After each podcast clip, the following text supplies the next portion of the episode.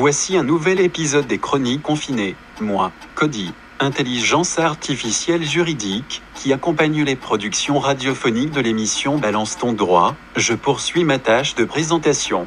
Toutes les semaines, je reviens avec un décryptage juridique de l'actualité de la crise sanitaire, présenté par Marion et Julien. Aujourd'hui, les chroniqueurs du Studio 21 vous proposent d'étudier les effets qu'a produit le coronavirus sur les situations de migration forcée. Comment la pandémie impacte-t-elle les mouvements forcés de population, qui étaient déjà à l'œuvre, avant la crise? Quels effets le Covid-19 a-t-il eu pour les demandeurs d'asile en France? À vous le Studio 21. Bonjour à tous, nous revenons pour une nouvelle chronique confinée, la sixième déjà, et nous sommes en direct du Studio 21 avec Marion. Bonjour. Et nous allons aujourd'hui vous parler euh, de la thématique des migrations forcées dans la période du coronavirus. Avant d'attaquer cette, euh, cette thématique, je voudrais remercier les euh, encouragements, les commentaires et les remerciements qui nous ont été formulés sur la chronique. Ça nous touche particulièrement et on espère pouvoir avoir décrypté un certain nombre de questions juridiques avec vous. Alors aujourd'hui, les migrations forcées et le coronavirus. La crise sanitaire a modifié nos conditions de vie, on l'a vu, elle bouleverse nos quotidiens en nous obligeant évidemment à rester chez nous, et pour certains, rester chez soi n'est pas possible. Peut-être parce que ce chez soi n'existe pas, ou peut-être parce que ce chez soi n'existe plus, à cause de la situation politique du territoire sur, sur lequel on se trouve, ou bien des discriminations que l'on y vit, des oppressions que l'on y subit. C'est l'objet de cette chronique confinée, de cette sixième chronique confinée, c'est-à-dire étudier la situation de ceux qui ont fui leur habitation à cause d'un risque de persécution, peut-être bien avant la crise du coronavirus, et qui, dans leur errance vers une zone de protection, sont confrontés à la pandémie qu'ils bouleversent aujourd'hui,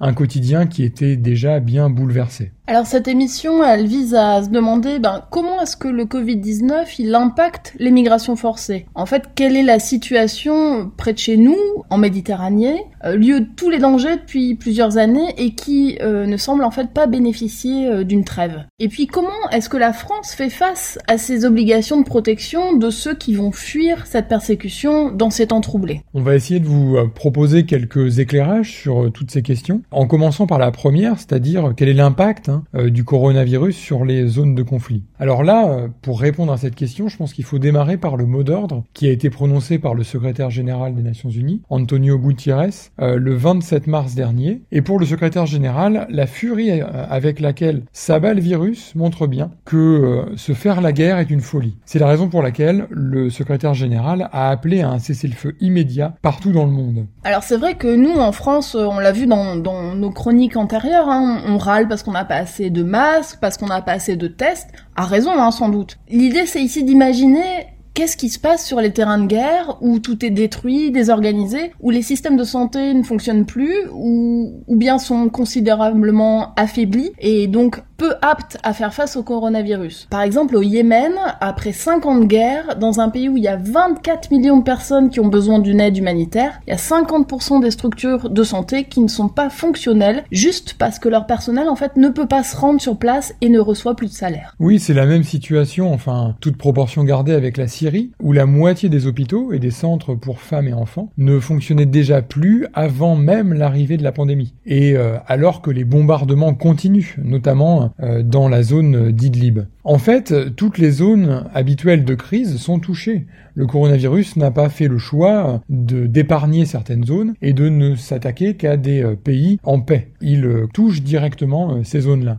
L'Iran, par exemple, est sévèrement touché, tout en étant dans une situation de blocage économique particulièrement fort, à cause notamment de la réactivation des sanctions américaines à la suite du retrait de l'accord sur le nucléaire iranien qui avait été décidé il y a plusieurs années maintenant par le président Trump. Au Venezuela, euh, la situation est similaire du fait de l'affrontement entre le gouvernement du président Maduro et l'opposition du président de l'Assemblée, Juan Guaido, qui a mis en difficulté tout le système sanitaire. Si on part à un autre endroit du monde, à Gaza, les systèmes de santé sont affaiblis par en fait des années de blocus et euh, du coup ils peinent à se doter de matériel et à s'organiser. On voit ici euh, peut-être une convergence entre les enjeux de santé mondiale et les guerres ou les situations politiques qui pourrait donner lieu à de nouvelles crises ou bien euh, contribuer à exacerber des crises qui existent déjà. Une convergence, en plus, qui se construit dans un temps où euh, le nombre de personnes fuyant la guerre, les persécutions ou les conflits a dépassé les 70 millions de personnes en 2018, donc il y a déjà deux ans, euh, dans le, le dernier bilan chiffré qui avait pu être dressé, notamment par le Haut Commissariat aux réfugiés des Nations Unies. Alors dans ces circonstances où en fait les conditions de la sécurité humaine sont gravement menacées par un facteur supplémentaire ou bien par une intensité supplémentaire en fait, cette fois d'ordre sanitaire, on observe des mouvements de population euh, très impressionnants. Et ça nous amène à la situation en Méditerranée. Et on se pose notamment la question, bah, est-ce que les traversées euh, de la Méditerranée par des migrants, quelle que soit la région de la migration, continuent Alors c'est un peu difficile de répondre à cette question parce que les informations concernant les départs et les traversées en Méditerranée euh, centrale sont assez difficilement identifiables. Selon l'Organisation internationale des migrations, les choses continuent, de même que les interceptions par les autorités libyennes euh, pour ceux qui partent, qui tentent de fuir la Libye et ses situations de persécution. Dans ce type de circonstances-là, est-ce qu'on euh, sait ce que font les organisations humanitaires de recherche et de sauvetage en Méditerranée? Alors on sait que avant euh, la situation de Covid, ce sont beaucoup d'ONG en fait qui se s'occupaient euh, bah, de récupérer les, les migrants qui étaient en situation de détresse sur la mer Méditerranée. Actuellement, avec la situation de Covid, on voit une fermeture des ports, des mesures de quarantaine, mais aussi l'impossibilité concrète hein, de relever les équipages, des difficultés logistiques majeures pour réapprovisionner et pour assurer la maintenance des navires. Donc tout ça devient très compliqué. En fait, depuis le début de la pandémie de Covid-19 en Europe, toutes les ONG de recherche et de sauvetage qui opèrent en Méditerranée centrale, elles ont mis en pause leurs activités. On peut euh, mentionner par exemple l'Ocean Viking qui est resté à Marseille et euh, il en est de même pour les avions. Par exemple l'avion euh, Moonbird de Sea-Watch ou bien Colibri de pilotes volontaires qui sont en fait cloués au sol actuellement hein, du fait des difficultés d'accès aux aéroports. Oui, et finalement, la, fermeture des frontières a créé un, gel de l'action de, ces organisations. Il me semble que seule l'ONG allemande Sea High, avec le navire Aylan Kurdi, hein, du nom de, cet enfant qui avait été retrouvé sur les euh, plages euh, grecques, euh, a repris la mer le 30 mars dernier et il aurait porté secours à 150 personnes qui sont à bord du navire dans l'attente qu'un port sûr leur soit attribué. Pour le moment, rien n'indique donc que cette crise du Covid-19 aura une influence sur les départs depuis les côtes libyennes, puisque ces dernières sont plus liées à l'urgence de fuir la Libye qu'à un tout autre facteur. Est-ce que euh, le Covid-19 a changé la situation en Libye? Est-ce qu'on a des éléments là-dessus? Alors il y a une trêve humanitaire qui avait été euh, énoncée euh, suite au Covid-19, mais bon en fait ça a tenu 10 minutes et les combats concrètement ils ont repris. Hein. On voit des bombardements qui touchent actuellement la région de Tripoli depuis maintenant plusieurs semaines et en fait la situation elle est d'autant plus inquiétante que la Libye, qui est considérée par l'OMS comme un pays à haut risque face à la pandémie, en fait bah, le système de santé là-bas, il est, super fragile, quoi. Et puis, ça pose la question pour la population libyenne, comment est-ce qu'elle va faire face à ce Covid-19, mais aussi pour les populations migrantes qui sont euh, entassées euh, dans des centres de rétention qui sont déjà surpeuplés. On a une déclaration euh, d'un membre de la Commission libyenne des droits de l'homme qui s'attend concrètement à une catastrophe humanitaire sans précédent. Pour illustrer un peu ben, justement ce départ d'exil et pour introduire ce dont on va parler après sur le Covid et la demande d'asile en France, je vous propose un petit break musical, Grand Corps Malade avec Au Feu Rouge. Heureusement, je n'ai pas d'enfant, se dit Yanna très souvent. Ce serait encore plus dur, encore plus humiliant. Et puis comment elle aurait fait avec un bébé comme pactage? Est-ce qu'il aurait survécu après tout ce voyage? Yanna a fui les bombes, la guerre dans son pays. Elle sait qu'elle avait peur mais ne sait plus de quels ennemis. Entre les tirs de son président, des rebelles de l'Occident, de Daesh et des Kurdes, elle ne sait plus d'où vient le vent. Elle ne sait plus d'où vient la poudre qui a rasé son village. Elle ne sait plus qui tire les balles qui ont éteint tous ses visages. Elle sait juste que l'homme est fou et que c'est là-bas en Syrie que s'est formé petit à petit l'épicentre de sa folie. Yanna pense à tout ça en s'approchant de ma vitre. Moi je lui dis non avec la main et je redémarre bien vite. J'avais peut-être un peu de monnaie mais je suis pressé, faut que je bouge. Je me rappelle de son regard. J'ai croisé Yanna au feu rouge.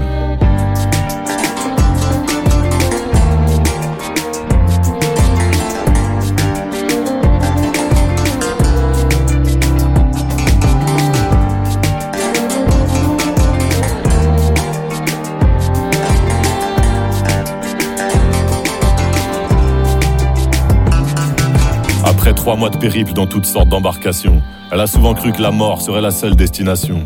Comme lors de cette nuit noire au milieu de la mer Égée, dépassée par les vagues sur un bateau bien trop léger.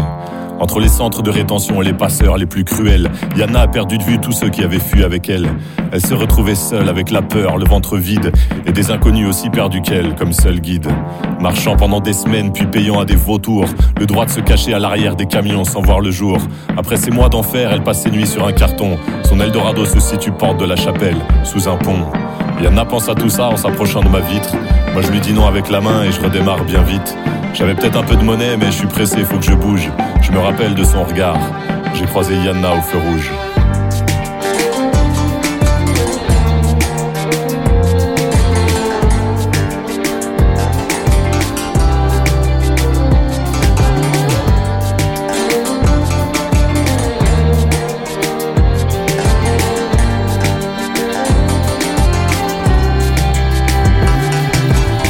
Ces nuits, les cauchemars d'expulsion sont réguliers. Elle attend d'obtenir le statut de réfugié. Elle mendie au feu rouge avec la détresse comme baillon. Elle se renseigne sur ses droits, petite princesse en haillons. Elle imagine parfois sa vie d'étudiante dans son pays. Si la justice avait des yeux, si la paix régnait en Syrie. Elle sourit même parfois quand elle trouve la force d'y penser. Elle rêve en syrien, mais là elle pleure en français. J'aperçois Yana rapidement lorsque le feu passe au vert. J'ai un petit pincement au cœur, mais je suis en retard et j'accélère. Les plus grands drames sont sous nos yeux, mais on est pressé, faut qu'on bouge. Y a des humains derrière les regards. J'ai croisé Yana au feu rouge.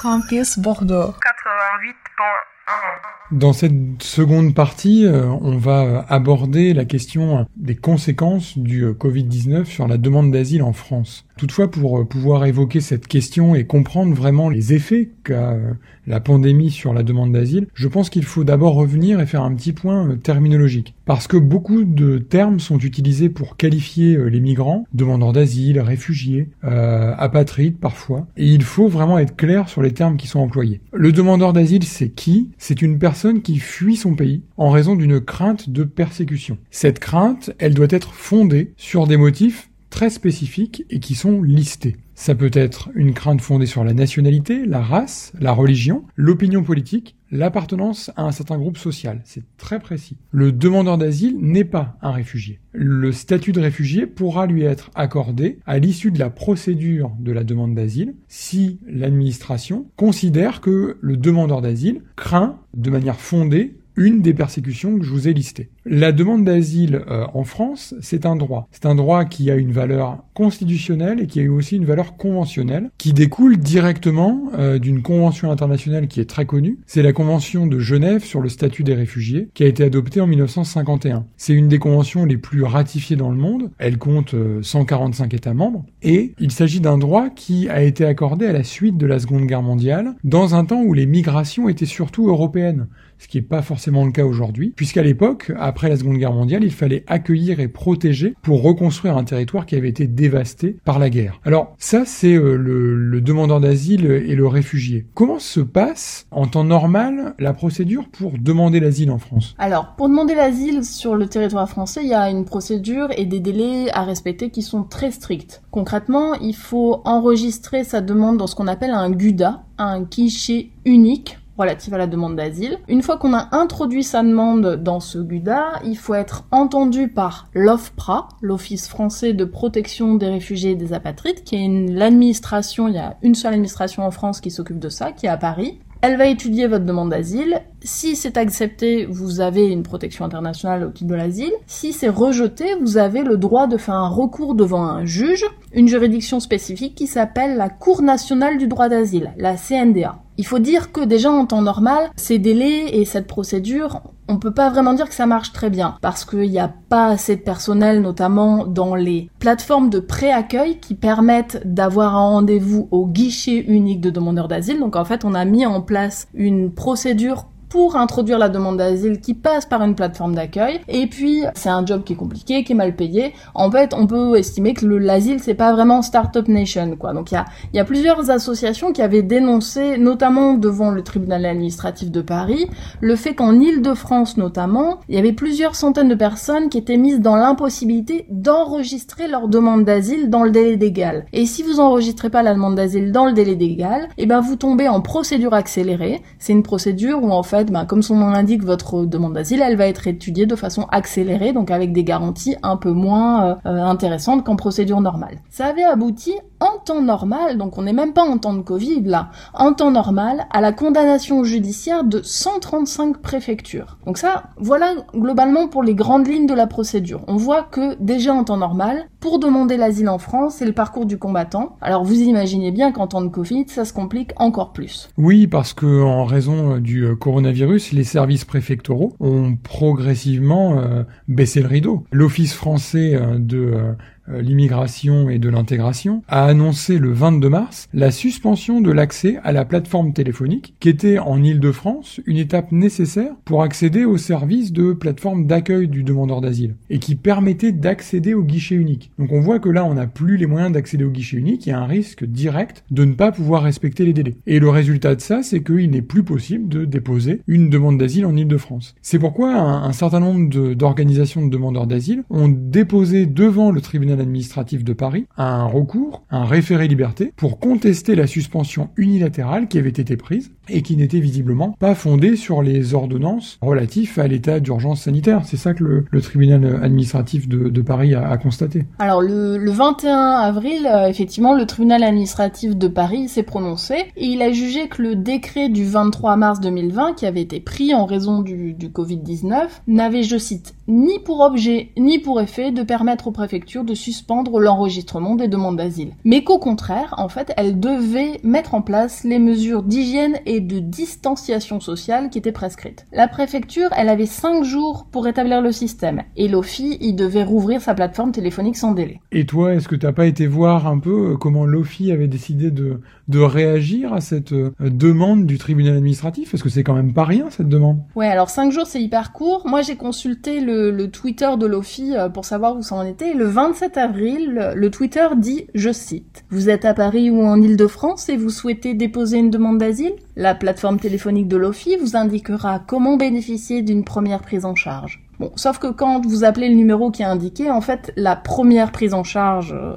évoquée, c'est un répondeur. C'est déjà un répondeur qui est uniquement en français, donc c'est compliqué quand on parle pas français. Hein. Quand on est demandeur d'asile, ça peut arriver. Et puis ce répondeur, il vous redirige vers les accueils de jour qui font pas d'orientation vers l'hébergement et euh, vers le 115, qui est un système qui est oversaturé. Ok, donc on voit que déjà c'est compliqué en temps normal, là c'est plus que compliqué, ça devient quasiment impossible euh, dans le temps du, coronavirus, puisque on est dans une situation où le, droit fondamental qui est la possibilité d'obtenir l'asile est suspendu par la situation euh, sanitaire. Et cette suspension, bah, elle risque, comme tu le disais tout à l'heure Marion, avec les délais, d'aboutir à un placement en procédure accélérée, et donc à voir ta demande étudiée dans des considérations euh, un peu différentes. Est-ce que sur le plan procédural, il n'y a pas d'autres points qui avaient été aussi euh, mis en lumière par les associations et qui montrent que le Covid-19 là a un effet euh, assez dramatique? Alors moi, il y a, deux points qui m'ont alerté. Euh, d'abord, la question des délais. Les délais de recours, si jamais, donc l'OFPRA, l'Office français de protection des réfugiés et des apatrides, refuse ta demande d'asile, les délais de recours, déjà, ils sont très courts hein, en temps normal. Et là, les ordonnances, elles prévoient ben, des délais à partir de la fin de l'état d'urgence qui sont très courts. Là, concrètement, on est au lendemain du dernier jour de l'état d'urgence sanitaire. Et quand on compare avec d'autres contentieux, par exemple en urbanisme ou en immobilier, où là, il y a un mois qui est prévu, on voit que ben, on tend vraiment les délais. Donc ça rend le travail des associations et des avocats très compliqué en matière d'asile.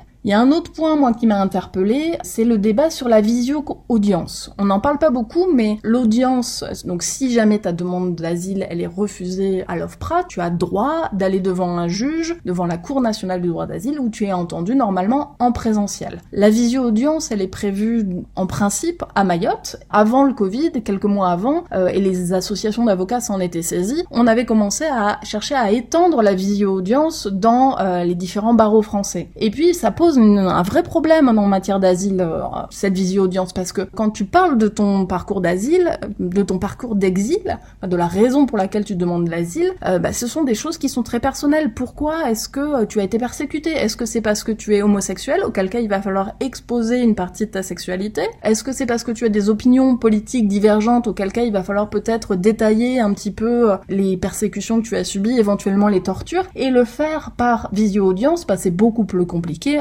concrètement que le faire en direct. Donc là, ce débat-là, il risque de revenir sur le devant de la scène avec une situation où le télétravail ou la, visioconférence est devenu euh, quelque chose d'essentiel dans nos façons de travailler. Très bien, donc là on, voit, on a vu, on a brossé un peu les aspects procéduraux et on a constaté que le Covid-19 avait des, conséquences assez directes. Passons maintenant à un autre stade qui est celui de euh, des conditions de l'accueil, hein, des conditions dans lesquelles le, le demandeur d'asile va euh, pouvoir vivre en France dès lors qu'il a déposé sa demande, dès lors qu'il a réussi à passer par ce, premier stade procédural. En principe, tous les demandeurs d'asile doivent être accueillis dans des conditions dignes. En pratique, il y a assez peu de structures d'accueil, hein, comme les centres d'accueil et les hébergements d'urgence, et on estime à peu près à la moitié des demandeurs d'asile qui sont à la rue en France. Ça, c'est un constat qui a été opéré, et ce qui ne facilite pas l'image qu'on se fait d'eux non plus, car nécessairement confronté à la rue, on n'est pas dans une situation particulièrement habilitante pour sortir de tout un ensemble de, de difficultés. Donc, sans autre accompagnement que les associations, qui ici font le travail que l'État leur a délégué sans forcément leur donner les moyens complets de le faire, on a des situations dans lesquelles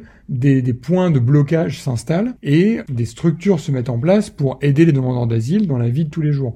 Je pense à deux choses ce qui se passe porte de la Chapelle à Paris notamment et qui a été pas mal révélé par la presse, et aussi ce qui se passe dans les squats à Bordeaux et qui a montré un certain nombre de dysfonctionnements et de décalage là dans la prise en charge par l'État de ses propres responsabilités. Ouais ouais bah ça montre bien la, vulnérabilité en fait de ce public de de, cette population de des demandeurs d'asile parce que en fait en attendant d'être entendu à l'Office français de protection des réfugiés des apatrides à l'OFPRA où la demande d'asile va effectivement être étudiée en fait le demandeur d'asile, il a par principe pas le droit de travailler. Pendant les six mois d'introduction de sa demande d'asile, interdiction de travailler. Donc déjà, ce sont des gens qui ont fui leur pays, donc par hypothèse, ils n'ont pas eu le temps de euh, récupérer tous leurs biens, et qui ensuite vont devoir, euh, bah, qui vont pas être mis en possibilité de travailler. Donc concrètement, c'est des gens qui n'ont pas beaucoup de moyens. Et ce que tu évoques là, Julien, ça rejoint en fait le débat du, logement en temps de coronavirus. Hein. Comment est-ce que tu es confiné chez toi? Comment est-ce que tu peux être confiné chez toi alors que, que t'as pas de chez toi hein? euh, Le demandeur d'asile qui a pas d'hébergement, concrètement, il reçoit une aide de demandeur d'asile, ce qu'on appelle l'ADA, qui équivaut à 14,20 euros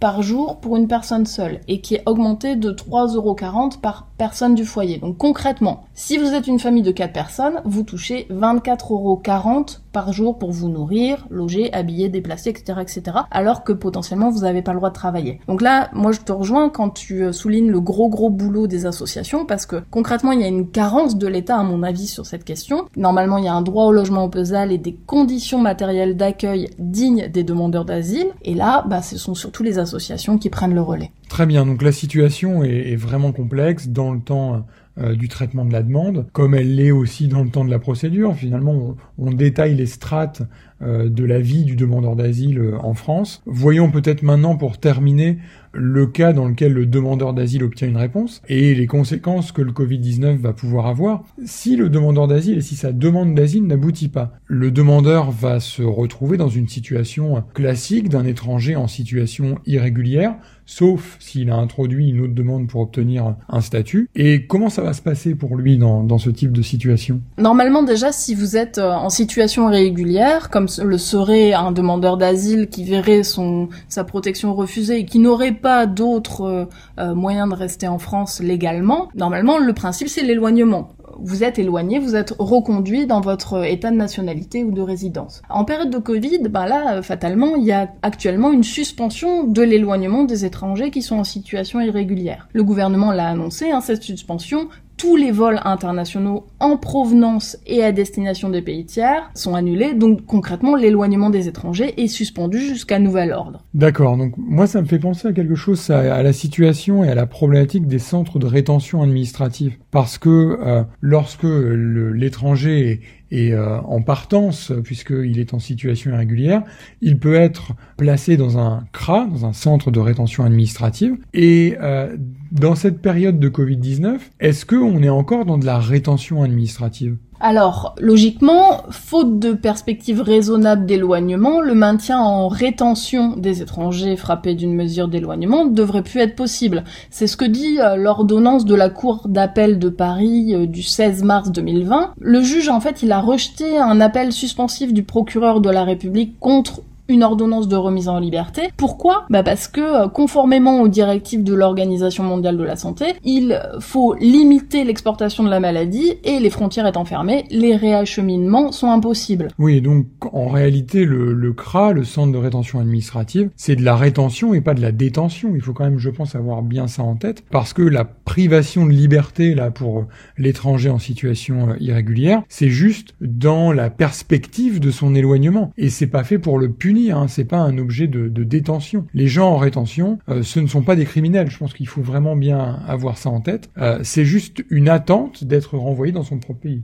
Voilà, tout à fait. Et cette position, elle est partagée par un grand nombre de juges des libertés et de la détention, qui vont refuser en fait la prolongation des mesures de rétention. Alors euh, j'en cite quelques-uns. Ils refusent parce qu'il n'existe plus, dans ces conditions de Covid-19, des perspectives raisonnables d'éloignement. C'est ce que dit le JLD à Bordeaux. Ou bien, euh, à Toulouse, on dit parce qu'il n'est plus établi que le pays de destination a fermé ses frontières. Donc on voit aussi que pour les questions de rétention, le Covid-19 a, provoqué des conséquences assez euh, importantes. Pour conclure peut-être euh, sur la, thématique, on a constaté que le coronavirus bouleverse notre structure juridique et on l'a vu précisément dans les conditions de l'accueil et euh, dans les conditions procédurales du, du demandeur d'asile. Ce bouleversement, il concerne par ailleurs un ensemble de personnes qui sont pour la plupart dans une situation de grande vulnérabilité et qui doivent en raison de ce caractère faire l'objet à notre sens d'une attention particulière. Il faut bien avoir à l'esprit que la tradition historique de la France est celle de l'asile et qu'elle impose une attention particulièrement précise sur la situation euh, de ces personnes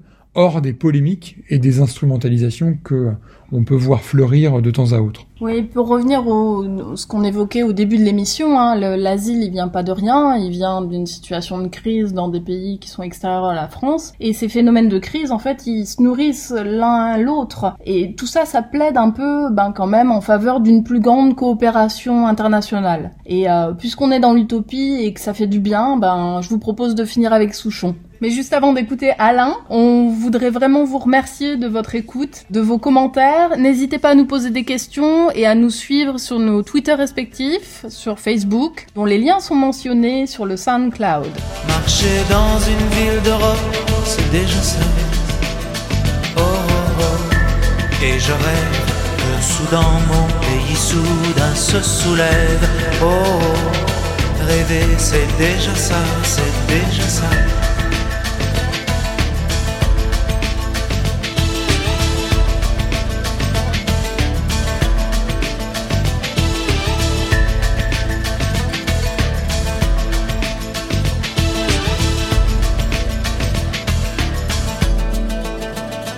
Y a un sac de plastique vert au bout de mon bras. Dans mon sac vert, il y a de l'air, c'est déjà ça. Quand je danse en marchant, danser j'ai là-bas, ça fait sourire les passants, c'est déjà ça. Oh, oh, oh, et je rêve que soudain mon pays soudain se soulève. Oh, oh. Rêver, c'est déjà ça, c'est déjà ça. C'est déjà ça. Déjà ça.